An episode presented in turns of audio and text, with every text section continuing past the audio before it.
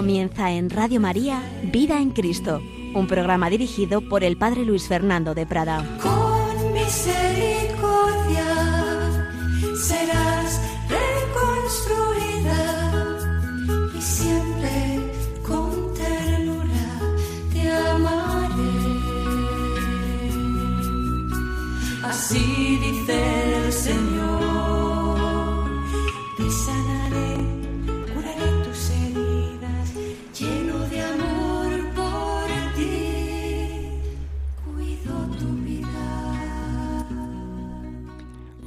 Cordialísimo saludo, muy querida familia de Radio María. Pues aquí estamos un día más, una reflexión más ya, vamos terminando estos programas que hemos querido dedicar al Santo Rosario para conocer mejor su historia, sus elementos, distinguir los que son los más importantes, los que son esenciales y los que no, los que son variables y opcionales y bueno, pues aprender de los papas, de sus enseñanzas, de sus documentos, pues esas líneas que nos pueden ayudar no solo a conocer, sino sobre todo a rezar mejor el rosario y por tanto a contemplar mejor a Jesucristo con los ojos de la Virgen María. No nos olvidemos que la idea central de los documentos pontificios sobre el rosario, sobre todo de los dos últimos grandes, el de Pablo VI, que era en general sobre el culto a María, Marialis Cultus, pero que dedicaba un capítulo al rosario, y especialmente el que estamos ya estos últimos días comentando, la carta apostólica de San Juan Pablo II, Rosarium Virginis Mariae, el rosario de la Virgen María, digo que la idea central que nos transmiten estos documentos es que el rosario en realidad es una oración cristológica en la que es fundamental contemplar a Jesucristo, pero claro, con los ojos y el corazón de María. Estuvimos hablando de la historia del rosario, de cómo se fue componiendo a lo largo de la historia el Ave María y el rosario como tal, de esos elementos esenciales y accidentales, y luego pues ya viendo esa espiritualidad del rosario, especialmente los últimos días, pues simplemente estamos comentando, exponiendo esta carta apostólica de Juan Pablo II.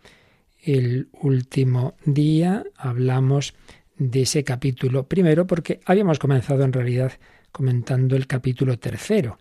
Venía más a cuento después de haber hablado de la historia y de los elementos del rosario, ese capítulo tercero. Pero luego fuimos a la introducción y al capítulo primero, contemplar a Cristo con María, contemplar ese rostro brillante como el sol que vieron Pedro, Santiago y Juan en la transfiguración, María como modelo de contemplación, como ella llevaba en su corazón también los recuerdos de todo lo que había vivido con Jesús, María, lo llevaba todo en el corazón, nos dice San Lucas. Como el rosario es fundamentalmente oración contemplativa, no es una mera oración vocal, no, es contemplación.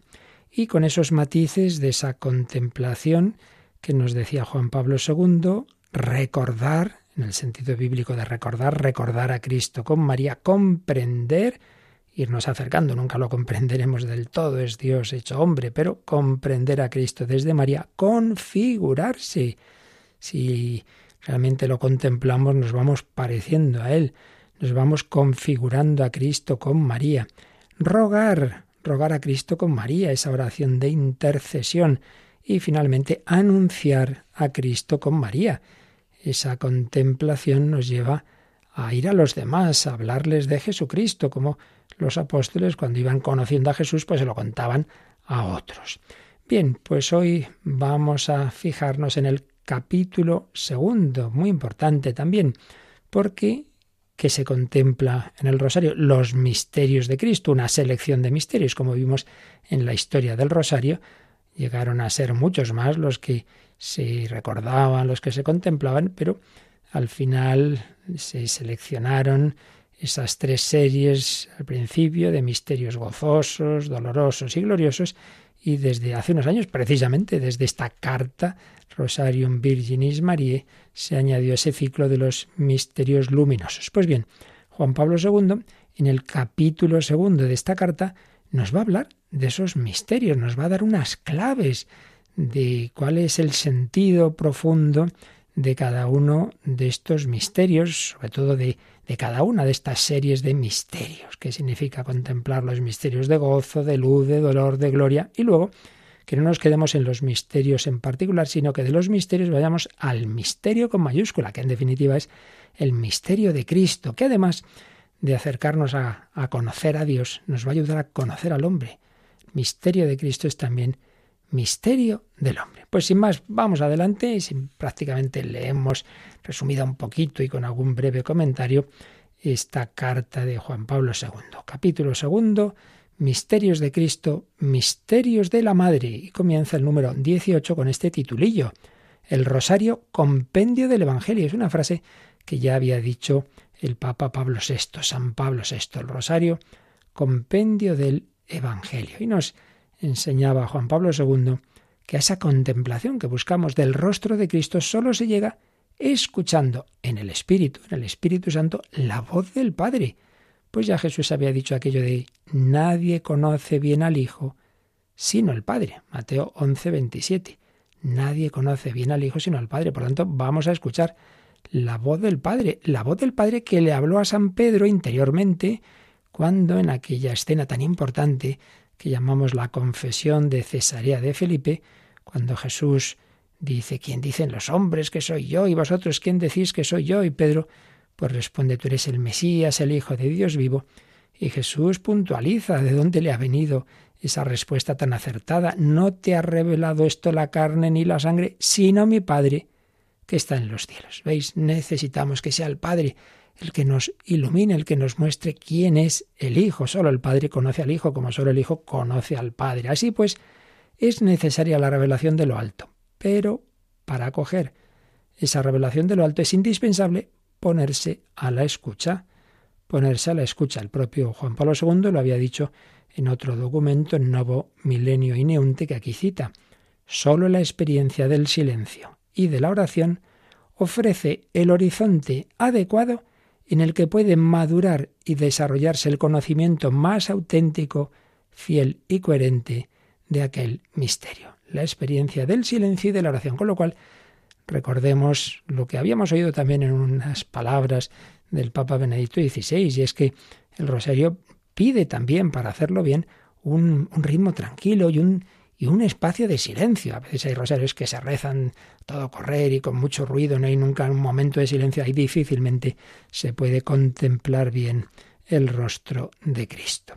Y añadía Juan Pablo II en este número 18 que el rosario es una de las modalidades, no la única, pero una de las modalidades tradicionales de la oración cristiana orientada a la contemplación del rostro de Cristo. Y de hecho, así lo describía el Papa Pablo VI en esa exhortación que recordábamos antes, Marialis Cultus, que también cita aquí Juan Pablo II. Decía que el rosario es oración evangélica, centrada en el misterio de la encarnación redentora. Por tanto, añadía, el rosario es oración de orientación profundamente cristológica. Esto es muy importante. Seguro que Cualquiera le preguntamos, ¿el rosario a quién se dirige? A la Virgen. Bueno, el rosario se dirige en realidad a Cristo, con los ojos de María. Es oración cristológica. Seguía la cita de Pablo VI. Su elemento más característico, la repetición litánica del Dios te salve María, en realidad se convierte también en alabanza constante a Cristo, término último del anuncio del ángel y del saludo de la Madre del Bautista bendito el fruto de tu seno. No, no solo estamos dirigiéndonos a María, sino al fruto de su seno, a Jesús, bendito el fruto de tu vientre Jesús, decimos. Diremos más. La repetición del Ave María, añadía Pablo VI, constituye el tejido sobre el cual se desarrolla la contemplación de los misterios. El Jesús que toda Ave María recuerda es el mismo que la sucesión de los misterios nos propone una y otra vez como Hijo de Dios y de la Virgen. Así pues, en este primer número de este capítulo segundo, número 18, se nos dan estas ideas tan importantes.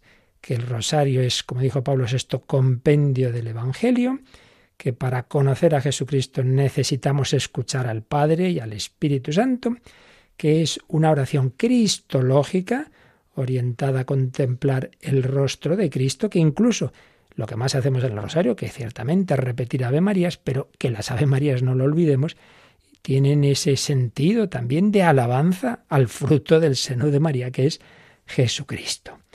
Bueno, pues vamos al siguiente número, al número 19. Y ahí es donde Juan Pablo II recordaba que de los muchos misterios de la vida de Cristo, hay muchos a lo largo de toda su vida, el rosario, a lo largo de la historia, de la que ya hablamos hace tiempo, eh, esa historia del rosario, tal como se ha ido consolidando en la práctica más común y ha sido aprobada por la autoridad de la Iglesia, pues ha, escogido algunos misterios.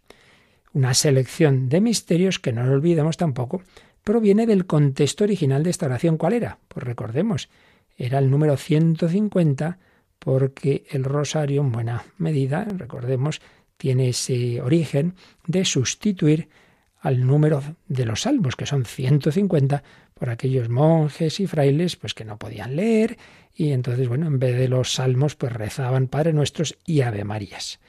Bien, pues empezó así, bueno, no vamos a recordar todo lo que hablamos de la historia, pero el caso es que con el tiempo se van seleccionando una serie de misterios que habían quedado al final en 15, 150 Ave Marías, 15 misterios, 5 gozosos, 5 dolorosos, 5 gloriosos, pues bien, nos decía Juan Pablo II, para resaltar ese carácter cristológico del rosario, consideró oportuna una incorporación, una incorporación de misterios, que si bien se deja a la libre consideración de los individuos y de la comunidad, les permita contemplar también los misterios de la vida pública de Cristo, desde el bautismo a la pasión.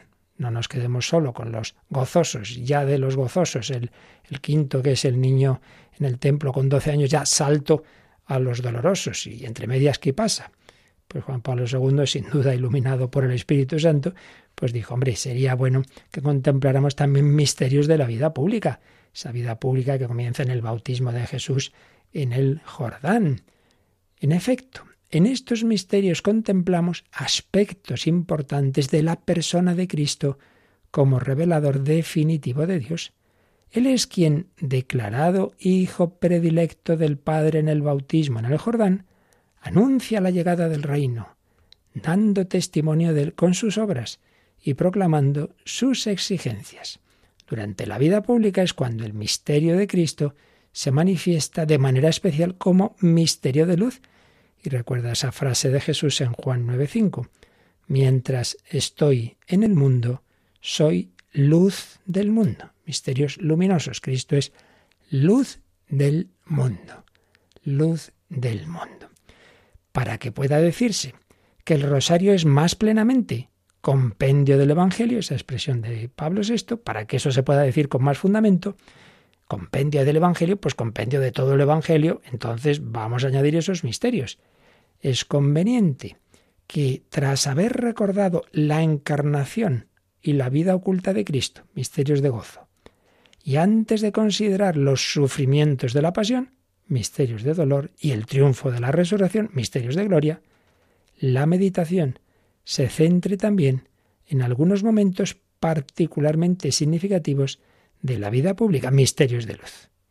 Esta incorporación de nuevos misterios sin prejuzgar ningún aspecto esencial de la estructura tradicional de esta oración, se orienta a hacerla vivir con renovado interés en la espiritualidad cristiana, como verdadera introducción a la profundidad del corazón de Cristo, abismo de gozo y de luz, de dolor y de gloria. Así como que no quiere la cosa, este número termina con una frase preciosa, y es que el añadir estos misterios luminosos pues pretende que, que toda la contemplación de los misterios de Cristo nos introduzca, fijaos, en la profundidad del corazón de Cristo. El corazón de Jesús, que es, dice, abismo de gozo y de luz, de dolor y de gloria. El corazón de Cristo es abismo de gozo. Cuando contemples los misterios gozosos, mira ese corazón de ese niño que empezó a formarse en el seno de María y recibe ahí el gozo verdadero, abismo de gozo, abismo de luz,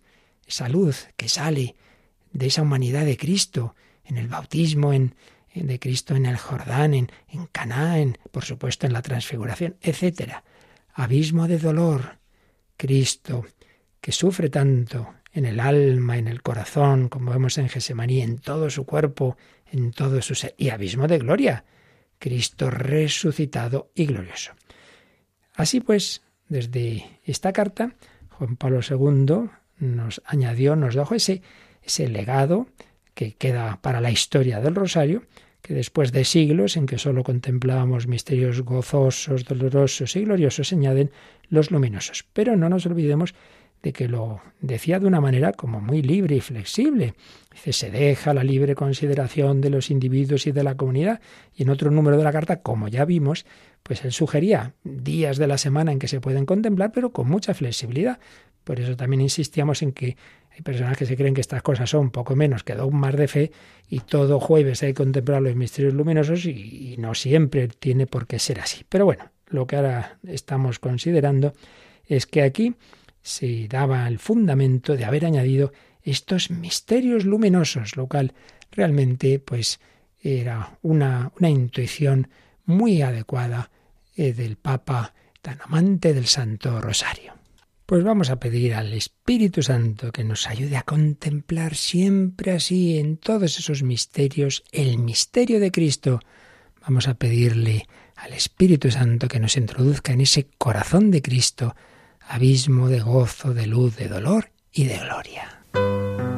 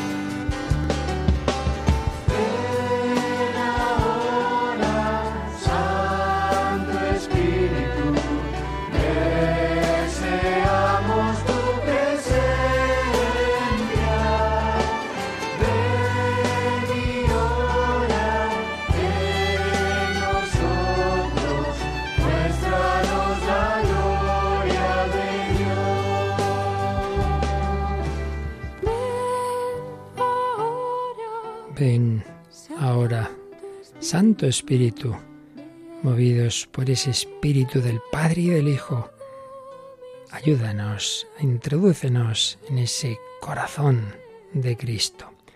Pues aquí seguimos en Radio María, recordando lo que nos enseñaba Juan Pablo II en su carta sobre el Santo Rosario y concretamente estamos en ese capítulo que nos habla de los misterios del Rosario. Después de esta introducción vamos al número 20 que nos habla de los misterios de gozo.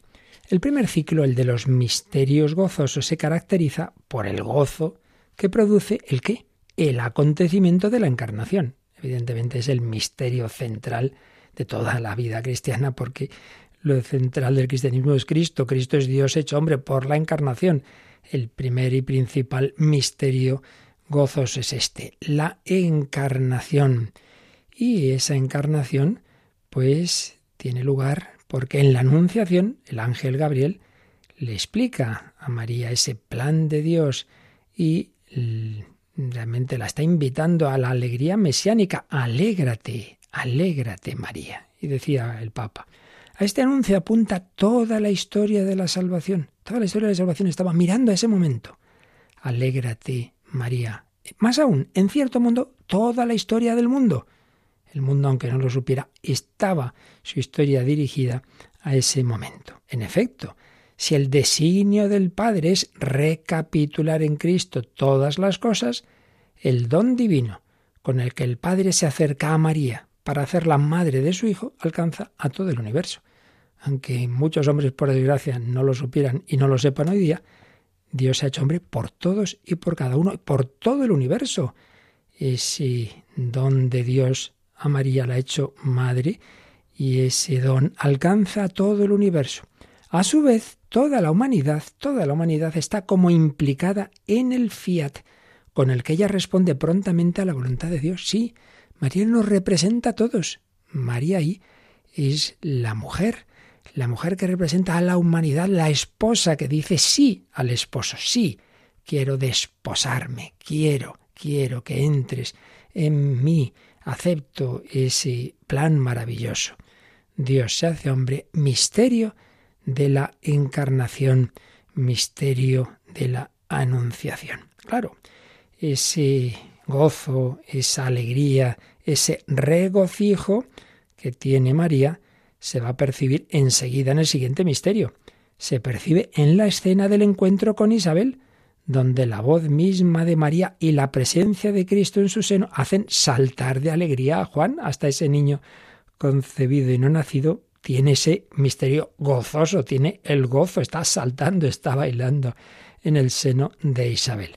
Y por supuesto el siguiente misterio, el de Belén, bueno, la de veces que aparece la alegría en esas palabras con que San Lucas nos relata el nacimiento de Jesús. Repleta de gozo es la escena de Belén, donde el nacimiento del divino niño, el Salvador del mundo, es cantado por los ángeles y anunciado a los pastores como una gran alegría. Sí, hasta aquí todo es gozo, gozo, gozo, alegría. Pero ya los dos últimos misterios, añadía Juan Pablo II, aun conservando el sabor de la alegría, anticipan indicios del drama.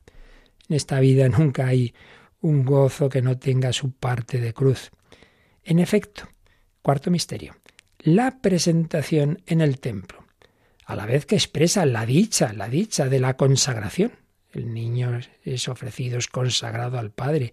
A la vez que expresa la dicha de la consagración y extasía al viejo Simeón, la alegría del anciano Simeón toda la vida, esperando conocer al Mesías. Qué contento, ya puedes dejar a tu siervo en paz. Sí, sí, pero a la vez que expresa esa dicha y ese éxtasis, contiene también la profecía de que el niño será señal de contradicción, signo de contradicción para Israel. Y también está el anuncio de que una espada traspasará el alma de la madre. Podemos añadir aquí que el mismo Juan Pablo II, en la encíclica que dedicó a la Virgen María, Redentoris Mater, hablaba de esas palabras de Simeón a María como una especie de segunda anunciación. Primera, la del ángel, era todo muy gozoso, muy glorioso. Esta segunda ya incluye que el niño iba a ser signo de contradicción y que una espada de dolor iba a traspasar el alma de la madre. Por tanto, gozo pero con cruz, gozo que anticipa el drama. Y también, quinto misterio, gozoso y dramático al mismo tiempo es también el episodio de Jesús de doce años en el templo. Aparece con su sabiduría divina, mientras escucha y pregunta, y ejerciendo sustancialmente el papel de quien enseña. La revelación de su misterio de Hijo dedicado enteramente a las cosas del Padre anuncia aquella radicalidad evangélica que ante las exigencias absolutas del reino cuestiona hasta los más profundos lazos de afecto humano. En efecto, ¿por qué no se lo dijo a José, a María? Lo primero era la voluntad del Padre. José y María mismos, sobresaltados y angustiados, no comprendieron sus palabras. cuando nos enseña esta, esta escena? A veces pensamos que los santos han tenido todo siempre muy claro. No, no. La misma Virgen María y San José no comprendieron. Creer no es entender, es fiarse. Y terminaba el número 20 de esta carta de Juan Pablo II sobre los misterios gozosos diciendo que de este modo meditar los misterios gozosos significa adentrarse en los motivos últimos de la alegría cristiana y en su sentido más profundo. Qué bonito, el sentido más profundo de la alegría cristiana. Eh, los motivos últimos de ella, su sentido más profundo, significa fijar la mirada sobre lo concreto del misterio de la encarnación, pero también, también, como hemos dicho, sobre el sombrío preanuncio del misterio del dolor salvífico. El dolor no es porque sí, es un dolor salvífico, fecundo. María nos ayuda a aprender el secreto de la alegría cristiana, recordándonos que el cristianismo es ante todo evangelio, buena noticia, que tiene su centro, o mejor dicho, su contenido mismo en la persona de Cristo, el Verbo hecho carne, único Salvador del mundo. Pues qué importante, que cuando contemplemos los misterios gozosos pidamos de verdad vivir la verdadera alegría cristiana, que no es la juerguecilla superficial, todo va muy bien, que no, que no, que también incluye muchas veces el problema, el drama, la cruz, pero es que hay niveles más profundos de gozo compatibles con el dolor, compatibles con la cruz, los motivos últimos de la alegría cristiana que están en esa encarnación. Emmanuel está con nosotros, Dios no nos abandona en ningún momento. Él es el único Salvador del mundo. La alegría cristiana, vivamos y presentemos el cristianismo como lo que es, buena noticia, alegría, esa alegría que invade a la Virgen María cuando en esa visita a Isabel proclama su magnífica. Vivamos siempre así esta contemplación de los misterios gozosos.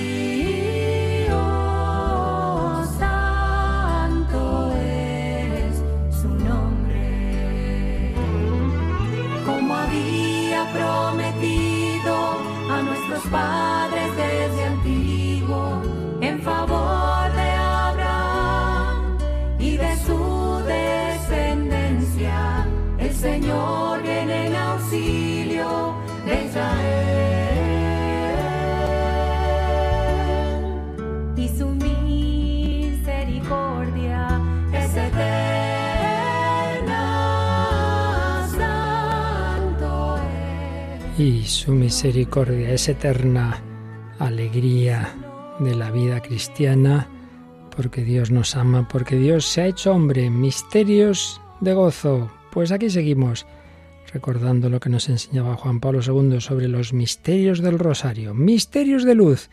número 21 de esta carta sobre el Santo Rosario. Misterios de luz. Pasando de la infancia y de la vida de Nazaret a la vida pública de Jesús, la contemplación nos lleva a los misterios que especialmente podemos llamar misterios de luz, misterios luminosos. Bueno, en realidad, todo el misterio de Cristo es luz. Él es la luz del mundo. Sí, es verdad. Pero esta dimensión se manifiesta sobre todo en los años de la vida pública, cuando anuncia el Evangelio del Reino. Entonces, Juan Pablo II decía que, bueno, entre todos esos momentos de la vida pública, deseando indicarnos a la comunidad cristiana cinco momentos significativos, cinco misterios especialmente luminosos de esta fase de la vida de Cristo, pensaba que se podían señalar su bautismo en el Jordán, su autorrevelación en las bodas de Caná, su anuncio del reino de Dios invitando a la conversión, su transfiguración y la institución de la Eucaristía, expresión sacramental del misterio pascual y señalaba cómo cada uno de estos misterios revela el reino ya presente en la persona misma de Jesús. No nos olvidemos cuando hablamos del reino de Dios, el reino de Dios ante todo y fundamentalmente es el propio Cristo, en esa humanidad de Cristo. Está Dios, es, es la persona divina del Verbo quien rige esa humanidad, el reino, está en esa persona de Jesús. Misterio de luz es, en primer lugar, el bautismo en el Jordán.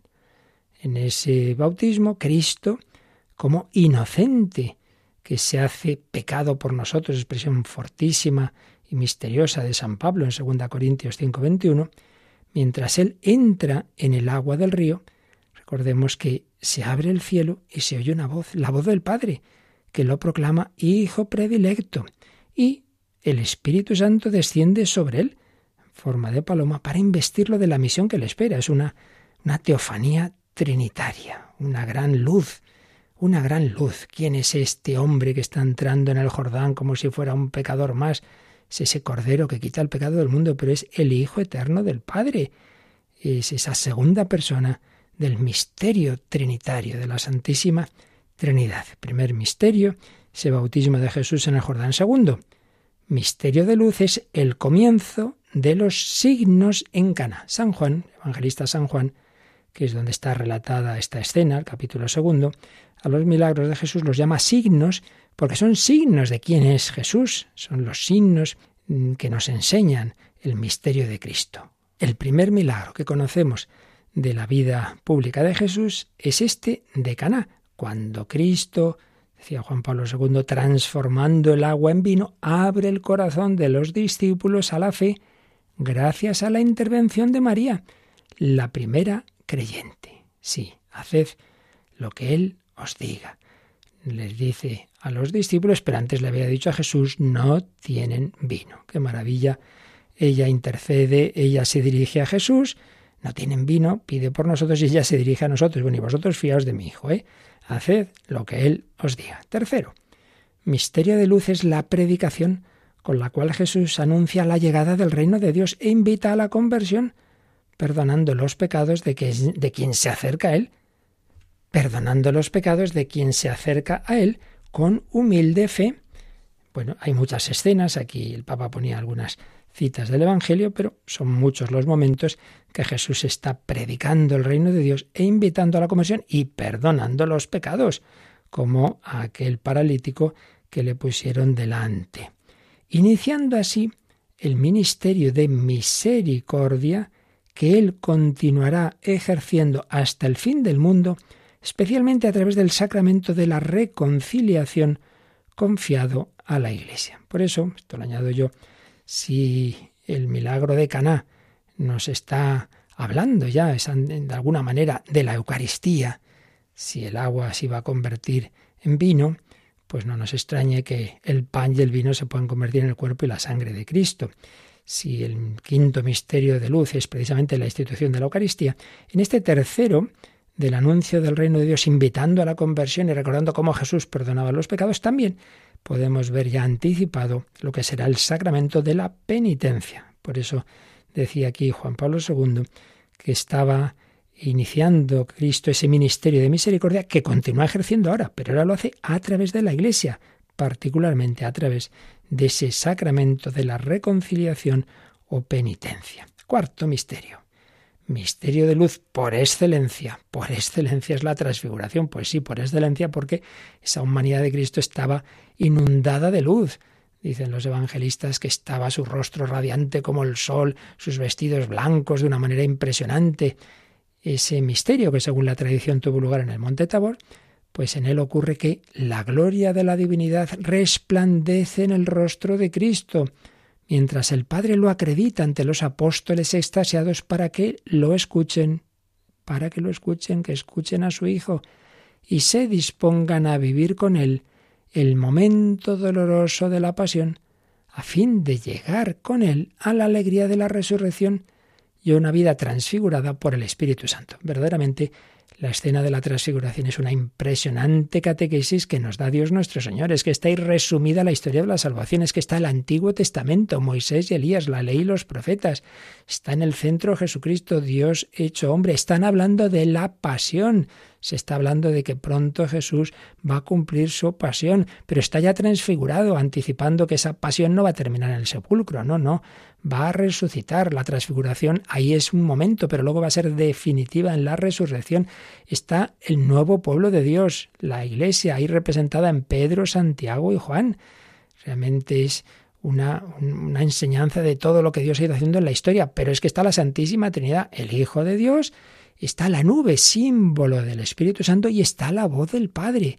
Un misterio impresionante, una catequesis, un cuadro en el que se nos muestran tantos misterios de la historia de la salvación. Y quinto misterio, misterio de luz, es por fin la institución de la Eucaristía, en la cual Cristo se hace alimento con su cuerpo y su sangre bajo las especies del pan y del vino, dando testimonio de su amor por la humanidad hasta el extremo, y por cuya salvación se ofrecerá en sacrificio este misterio de institución de la Eucaristía se hizo un jueves y podemos pensar que precisamente por eso en jueves es el, día más indicado para esta contemplación de los misterios luminosos, donde está ese mismo Jesucristo, ese mismo que vieron los apóstoles transfigurado, pues ahí está oculto, está bajo esa apariencia de pan y de vino. Y terminaba este número, este número 21 de la carta Rosarium Virginis Mariae, haciendo Juan Pablo II esta reflexión.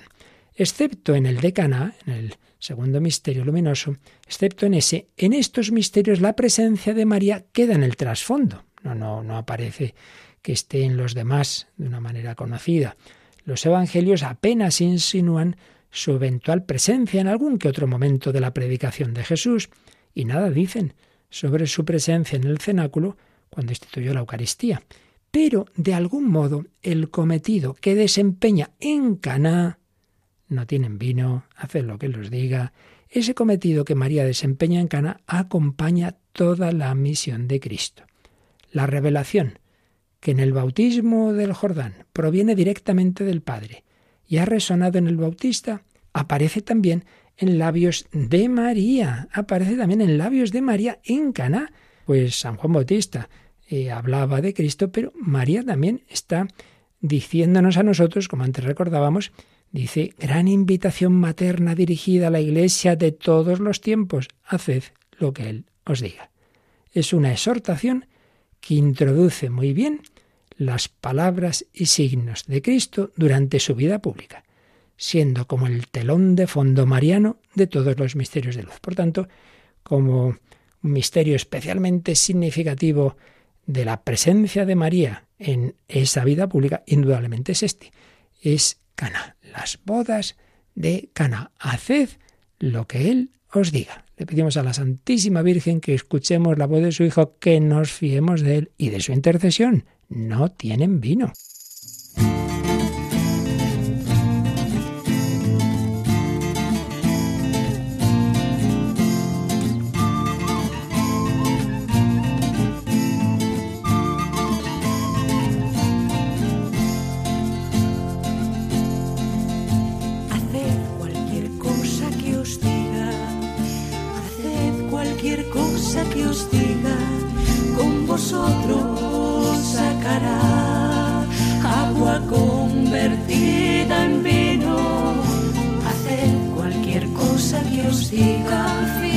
Haced cualquier cosa que os diga. Con él llegó el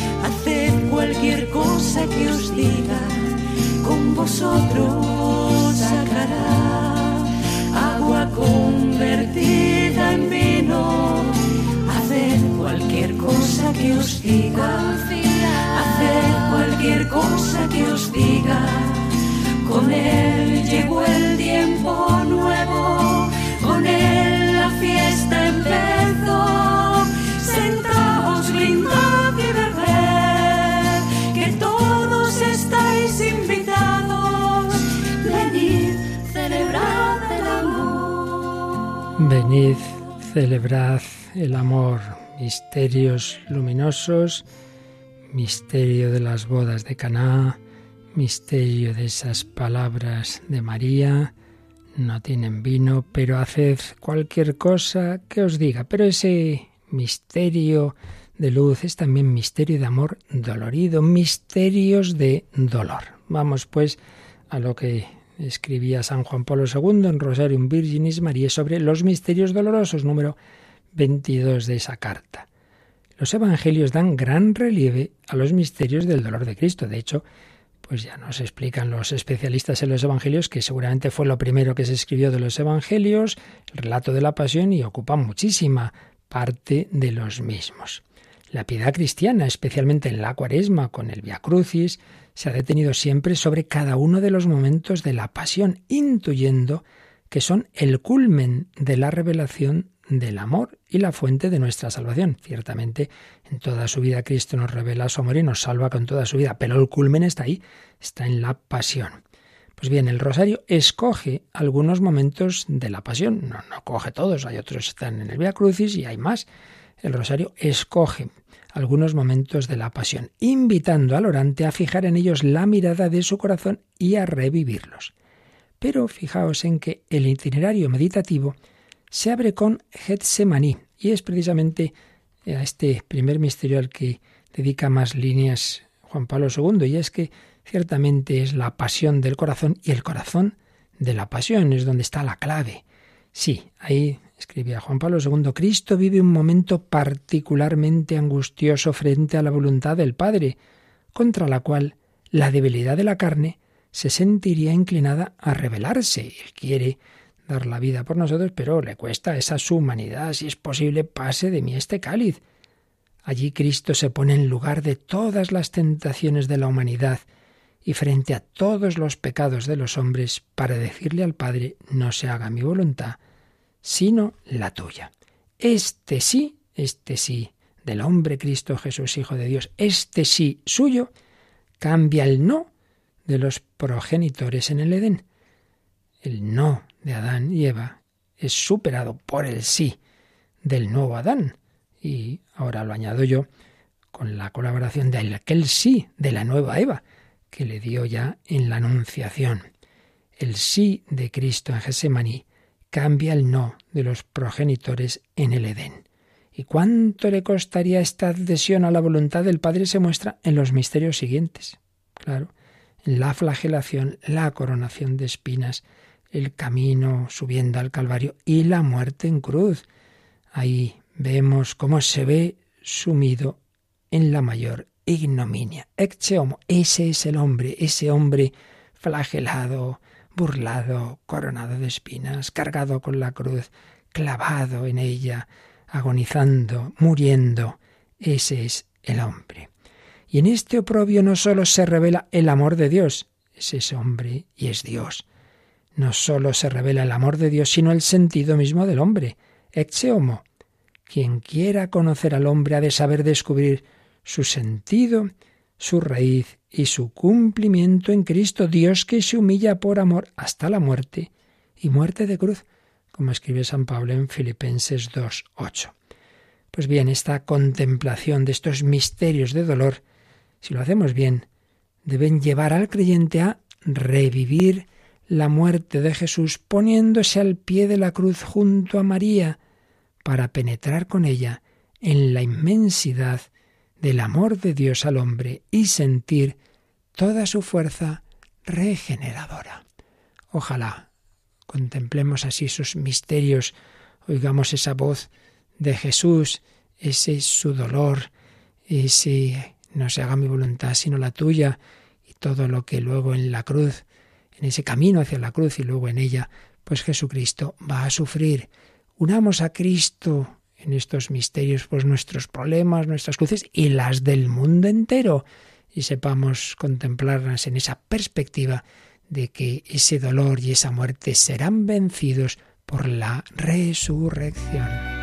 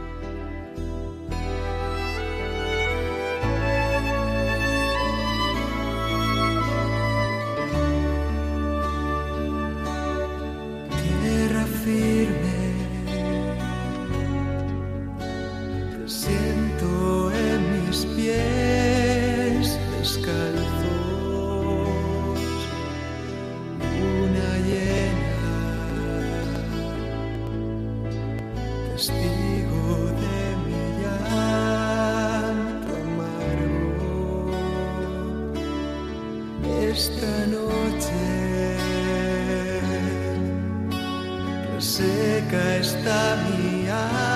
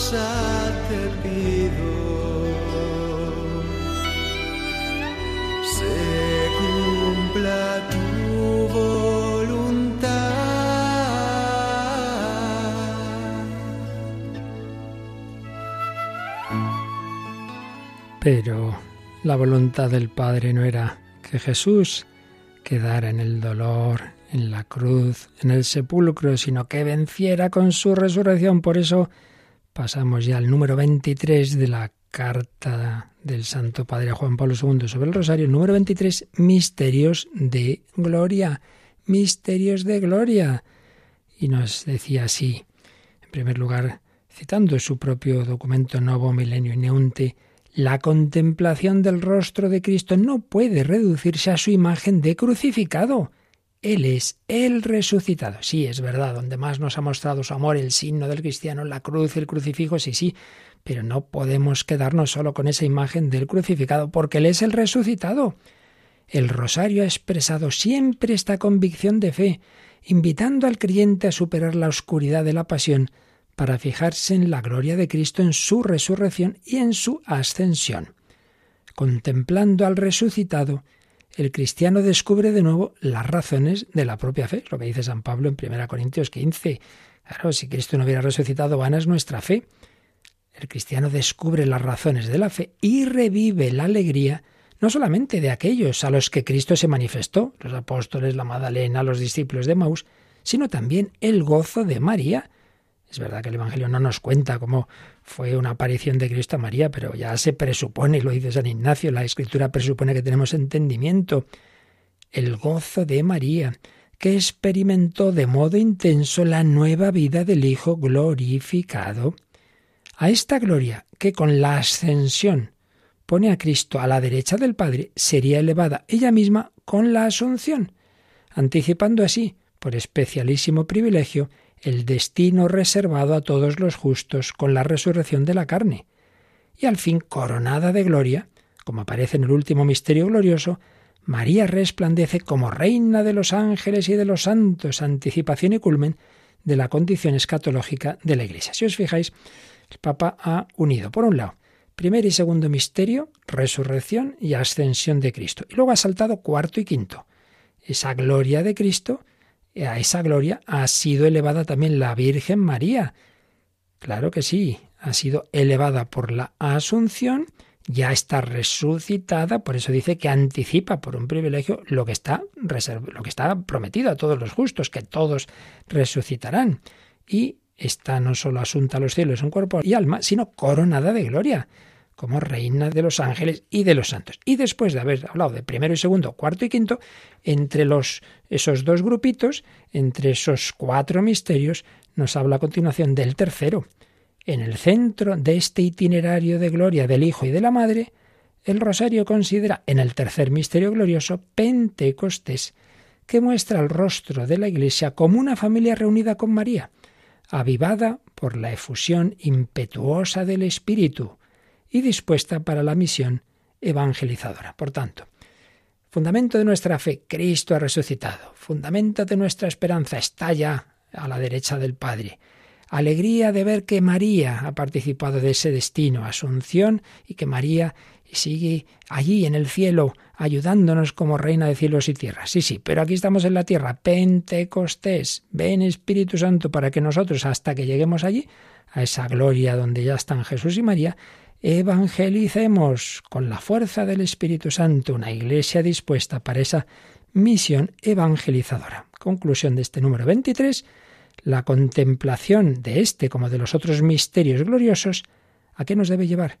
Ha de llevar a los creyentes a tomar conciencia cada vez más viva de su nueva vida en Cristo, en el seno de la Iglesia una vida cuyo gran icono es la escena de Pentecostés. Ahí tienes el icono, la imagen de lo que debe ser la Iglesia, unidos con María en oración, invocando el Espíritu Santo, ese Espíritu Santo que formó el cuerpo físico de Jesús en el seno de María, ahora forma el cuerpo místico de Cristo, la Iglesia, y ahí también está la Virgen María. De este modo los misterios gloriosos alimentan en los creyentes la esperanza en la meta escatológica, el cielo, hacia la cual se encaminan como miembros del pueblo de Dios, peregrino en la historia, esperanza del cielo, pero, mientras tanto, esto les impulsará necesariamente a dar un testimonio valiente de aquel gozoso anuncio que da sentido a toda su vida. De esta manera, pues hemos expuesto lo que Juan Pablo II nos decía sobre estos misterios del rosario en el capítulo segundo de su carta Rosarium Virginis Mariae, el rosario compendio del Evangelio, la incorporación que hacía de los misterios luminosos y luego ha dedicado un número a cada uno de esos ciclos, a los misterios de gozo, de luz, de dolor y de gloria. Pero nos quedan todavía en este capítulo dos mm, números más. Uno que nos va a hablar de cómo hay que pasar de los misterios concretos al misterio, al misterio con mayúscula de Cristo, que eso fue el camino de María. Y luego también nos va a decir que el misterio de Cristo es misterio del hombre. Estos dos números y lo que nos queda ya poquito de esta carta, pues los pondremos, si Dios quiere, en un próximo programa que creo será ya el último de esta serie que hemos dedicado al Santo Rosario. Jesús, María, María nos lleva a Jesús, contemplar el rostro de Cristo con los ojos y el corazón de María. Pues eso es lo que quiere el Señor que hagamos cuando recemos y recemos cada vez mejor el Santo Rosario.